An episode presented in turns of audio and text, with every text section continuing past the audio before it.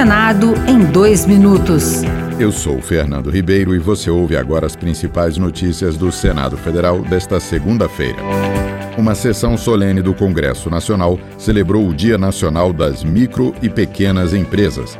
A senadora Ivete da Silveira, do MDB catarinense, disse que o Brasil possui mais de 17 milhões de micro e pequenos negócios, que empregam mais da metade dos trabalhadores brasileiros.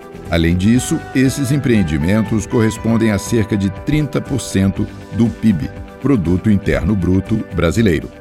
Todos os dados que apresentei, senhoras e senhores, demonstram a vitalidade dos micro e pequenos empreendimentos, mas indicam ainda que é necessário investir cada vez mais nesse setor, tendo em vista principalmente o seu potencial de geração de emprego, de renda e de inovação. Em busca de acordo, o presidente eleito Lula está em Brasília para negociar com os líderes partidários a versão final da PEC da transição. A ideia é agilizar a votação no Senado. Aliados do presidente Bolsonaro estão de acordo com a liberação de 50 bilhões do teto de gastos por um ano.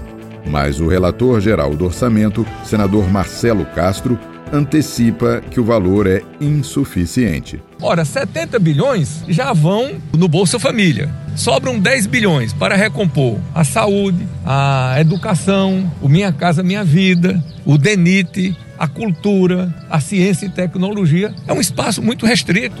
Outras notícias sobre o Senado estão disponíveis em senado.leg.br/rádio.